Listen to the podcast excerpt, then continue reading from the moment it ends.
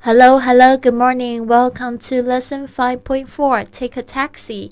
搭乘出租车。今天我们准备了十二句实用句，帮助你用英语搭车。来，跟我念一次。One, turn right at the next corner.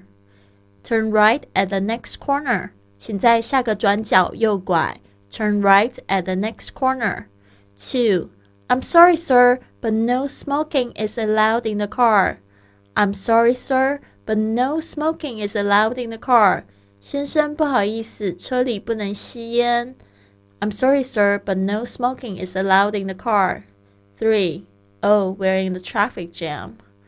Oh, we're in the traffic jam. Oh, 我们在塞车。Oh, we're in the traffic jam. Four. I'm in a hurry, please take a shortcut. I'm in a hurry, please take a shortcut. 我在赶时间，可以抄小路吗？I'm in a hurry. Please take shortcut. Five. This is one-way traffic. This is one-way traffic. 这是单向道。This is one-way traffic. Six. Here's the hotel. Here's the hotel. 酒店在这。Here's the hotel. Seven. Please stop here. I'll walk over to the park. Please stop here. I'll walk over to the park. 请在这里停车，我要走去公园。Please stop here. I'll walk over to the park. Eight. I like to get off at the next intersection. I like to get off at the next intersection. 我想在下个路口下车。I'd like to get off at the next intersection. Nine. Please stop in front of the exhibition center.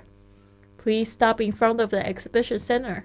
请在这个展览中心前面停车。Please stop in front of the exhibition center. 10.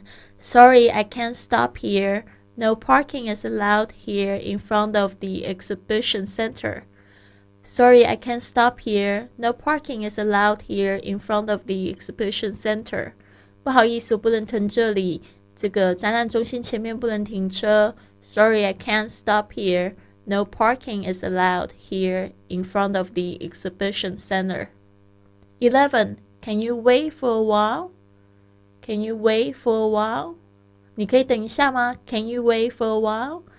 12. How much is the fare? How much is the fare? 车费是多少钱?